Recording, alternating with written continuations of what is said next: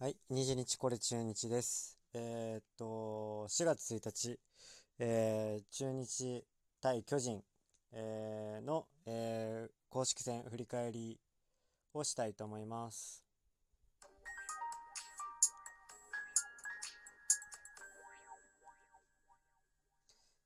えー4月1日、えーバンテリンドームで中日ドラゴンズは巨人と、えー対戦がありました。第3回戦です。えっ、ー、とね、試合結果ですけれども、1対3で、えー、中日ドラゴンズ負けてしまいました。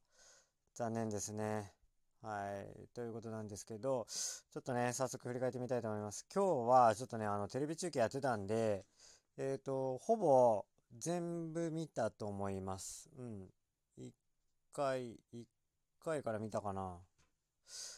うん、あのーほぼね、あのー全部 BS で見れましたので、うん、まあ、その印象からちょっと振り返っていきたいと思います。あのね、えーっと、高橋ね、良かったと思いますよ。7イニング。別にね、チャンスがなかったわけじゃないと思うんですよね。うん。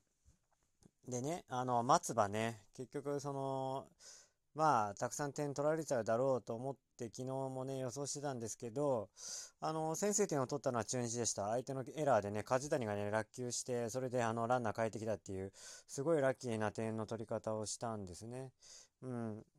まあ、それはそれで良かったですと。で、ただね、あの、松葉がね、松葉ね、見てたんだけど、めちゃくちゃ良かったですね。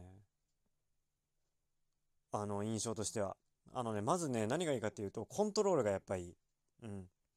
あの、内角、外角、あとね、緩急もね、あの、すごい良い。あの、ストレート、あの、遅いんだけど、140キロぐらいしか出ないんだけど、えっと、カーブがね、あの、ちゃんと投げれて、えっと、コーナーに決まって、で、あの、うん。っていう、ストレートとカーブ、あの、ちゃんとえっと、コースに決まるから、あのー、たとえ球速が遅くても、それが効いてくるんですよ。うん。で、芯を外すことができると。で、あと、あの、テンポがむちゃくちゃいいんですよ。あのー、ボールをね、キャッチャーから受け取ってから、ほぼノーサインチェックなんじゃないかな。で、あのー、投げてるんですよね。うん。で、考える暇を与えない。で、あの、コースにちゃんと投げれる。だから、あの結構、あのー、まあ、抑えれるんじゃないかなと思います。で、去年もね、あのー、結構中盤、3回りぐらいすると、もう、あのー、見切られてダメですっていう感じで、今日もね、結局あの、5回までは大丈夫だったんだけど、6回ね、あの、もうノーアウトで、えー、2点取られたっていう感じでしたね。うん、だからここが課題なんでしょうね。あの、スタミナっていう面と、あとバリエーション。あの、1回り目、2回り目とは違う配球の組み立てで投げなきゃいけないとかっていう、そういうところを気にしなきゃいけないんじゃないかなかなと思います。だけど、あの、序盤はね、めちゃくちゃ素晴らしい投球だったんだと思いますね。うん。あのー、まあ、松葉だから負けるって去年あの昨日はちょっと予想しましたけど、まあ、案の定負けちゃったんですけど、あのね、結構期待を抱かせるような感じかなと思います。あと、でね、あの序盤がいいってことは、先にあんま点を取られない可能性があるんですね。あのだから、えっ、ー、と、今年に限っては先制点を取ったチームがかなり有利だと思うので、そういった意味では、松葉ってすごいいいのかなと思ってしまいました。うん。あのね、1個、あの、懸念があるとすれば、やっぱあの、球が遅いってことですね。うん、コントロールが、ちょっとでも甘くなったらすぐ打たれます。これはね、もう、あの、しょうがないですね。ピッチャーの力量ですから。あの、これが大野みたいだとね、もう、7、8キロ速いですね。大野だと。同じ左ピッチャーとして。うん、この7、8キロ変わると全然違ってきますから、あ松葉だとだいぶ球が遅いですね。だから、あの、ちょっとでもコントロールが甘くなるとダメ。なのでね、あの、今日名古屋ドームだったんで、結構あの、外野フライとかでアウトになったケースあったんですけど、あの、今日の試合がもし東京ドームだったら、全然違う展開になってたと思いますね。あの、先制点は確実に取られてましたね。うん。いい当たり結構多かったんで、外野の深めのね。うん。っていうところかなと思います。で、今日の敗因は何よりもまず、えっ、ー、と、松葉ではなく完全に打線です。うん。もうね、打線が全然ダメ。あのね、やっぱね、ダメだなと思ったのはね、あの、平田。やっぱね、5番平田ってあんま良くないと思いますよ、これ。あの、今日もね、3打数ノーヒット、1フォアボールは選んだかな。なんだけど、あのね、この人全然打てる気配ないね、今。うん。で、左ピッチャーなのにね、あのー、まあ、ちょっとまあ、右バッターの方が打ちづらいっていうのもあるのかもしれないけど、今日はでも本当に右バッターの方が打ってないですね。あのー、出たヒットが4本なんだけど、全員左バッターが打ってますね。あの、大島1本、高橋1本、京田2本。京田がね、なんか合ってたんですよね。高めのボールを叩いたり、ライト前に打ったりしてね。京田が4打数2安打だったんで、うん、あのー、なんでしょうね。あのー、高橋が結構右バッターのクロスファイヤー、あのー、インコースにどんどんどんどん攻めて投げてきたんですよね。で、ビシエドなんかそれを結構続けられて、外側の変化球で、で、最後空振り三振しちゃうみたいな、そんなのも見えたし、うん。だからこういう度胸満点の、えっ、ー、と、まあ、度胸満点になりますよね。それ中日打線なんて怖くないし、えっ、ー、と、あの、打力があるバッターもいないし、だからどんどん内角投げれるんですよね。そうすると投球の幅が出ちゃいますよ。うん、そうしたら、やっぱり、えっ、ー、と、ピッチャー有利になっちゃいますからね。やっぱりね、怖さがないっていう、これが一番の問題だと思います。あのー、逆に巨人のバッター怖いんですよ。ウィーラーとかね、今日も5打数2安打で中日戦だけでどんだけヒット打ったんだって話ですよ。この3連戦で。うん。だからね、お、あの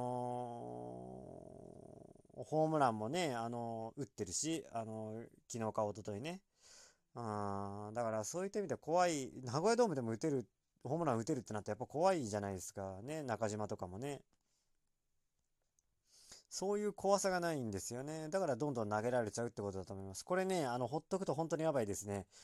えー、っと、もっと強いふりして、ホームランもちゃんと打つっていう実績残していかないと、あのー、他の球団からも、あの、甘く見られて、あの、どんどん攻めの投球されますので、そうするとやっぱりね、あの、打ちづらくなります。あのー、コーナー投げられちゃうんで、えっ、ー、と、ね、怖かったら結構外側アウトコース寄りっていう配球になるかと思うんですけど、あの、中日の場合は、中日のバッターの場合は全然怖くないから、どんどん内角に投げてくる。で、そうなるとアウトコースも結構広めに使えるという、えー、ジレンマに陥ってしまうので、これは本当に、えー、今日は、えー、痛い敗戦ですね。そういうのが見えてしまったという他球団にもバレてしまったという感じがしますので、結構痛いかなと思います。うん。でね、結構あの、高橋、ピッチャー高橋に対して、こっちの高橋周平がね、あのー、結構、右肩開かずに、バチンと打って、レフト方向へホームランとかっていうのがあるんじゃないかと思ったんですけど、あの、すいません。それは全然なかったです。はい。あまあ、それはなかったとはいえ、今日はね、内野安打打ちましたからね。あの、1本、ヒット。うん。あだけど、あのー、やっぱね、目立つのはね、平田の状態の悪さですね。本当に打てないですから。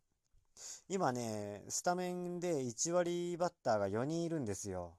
ピッチャー以外でね。あの、阿部がね、今1割8分2厘。えー、5番の平田が1割3分0厘。で、えー、7番、キャッチャー木下が1割9分0厘。えー、で、8番、ネオが1割0分5厘。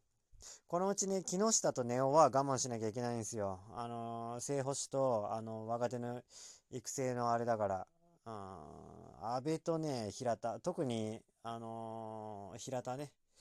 あの、この人本当に打てる気配、気配がないので、ちょっとどうかなって感じしますね。本当に福留に変えた方がいいような気がしてます。うん。で、えっ、と、明日、えー、京セラドームで、えー、阪神と対戦です。えー、中日の福谷、えー、相手阪神は藤島、あ、藤島じゃねえ藤波が投げます。うん。えー、っとね、まあ、どうなるかなっって感じしますが、えー、明日はどう考えても藤波の安定感でしょうね。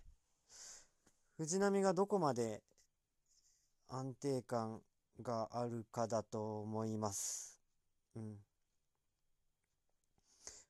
あのー、フォアボール連発とかだと当然中日が勝てる要素が高くなりますね。うん。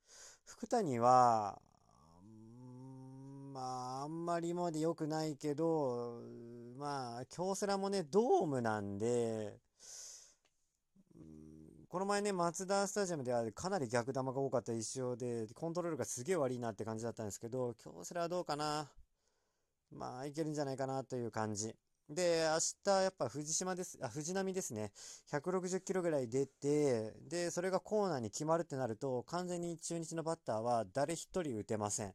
間違いないです。うん。打てる、大島でさえ打てないと思いますね。なので、コーナーにバチバチに決まってフォアボールなしとかっていう状態の藤波だと無理です。うん。で、阪神のね、バッターもね、調子いいとはいえ、中日のピッチャーも調子いいので、えっ、と、なかなか打ってないっていう、ちょっとあの、均衡の、なんだろう、あの、僅差の試合になかなか点が入らないという試合になると思うんですけど、えー、中日は本当に藤波の出来次第で、えっ、と、点が入るか入らないかが決まるということになると思います。で、えっ、と、高橋周平ですね。うん、高橋周平が左バッターだから、あの、どれだけ打てるかってことです。あの、ビシエドは結構打ちづらいと思います。藤波。結構でかいし怖いしね。うん、ということで、えー、っと、まあ、ちょっと期待薄ですから明日も応援したいと思います。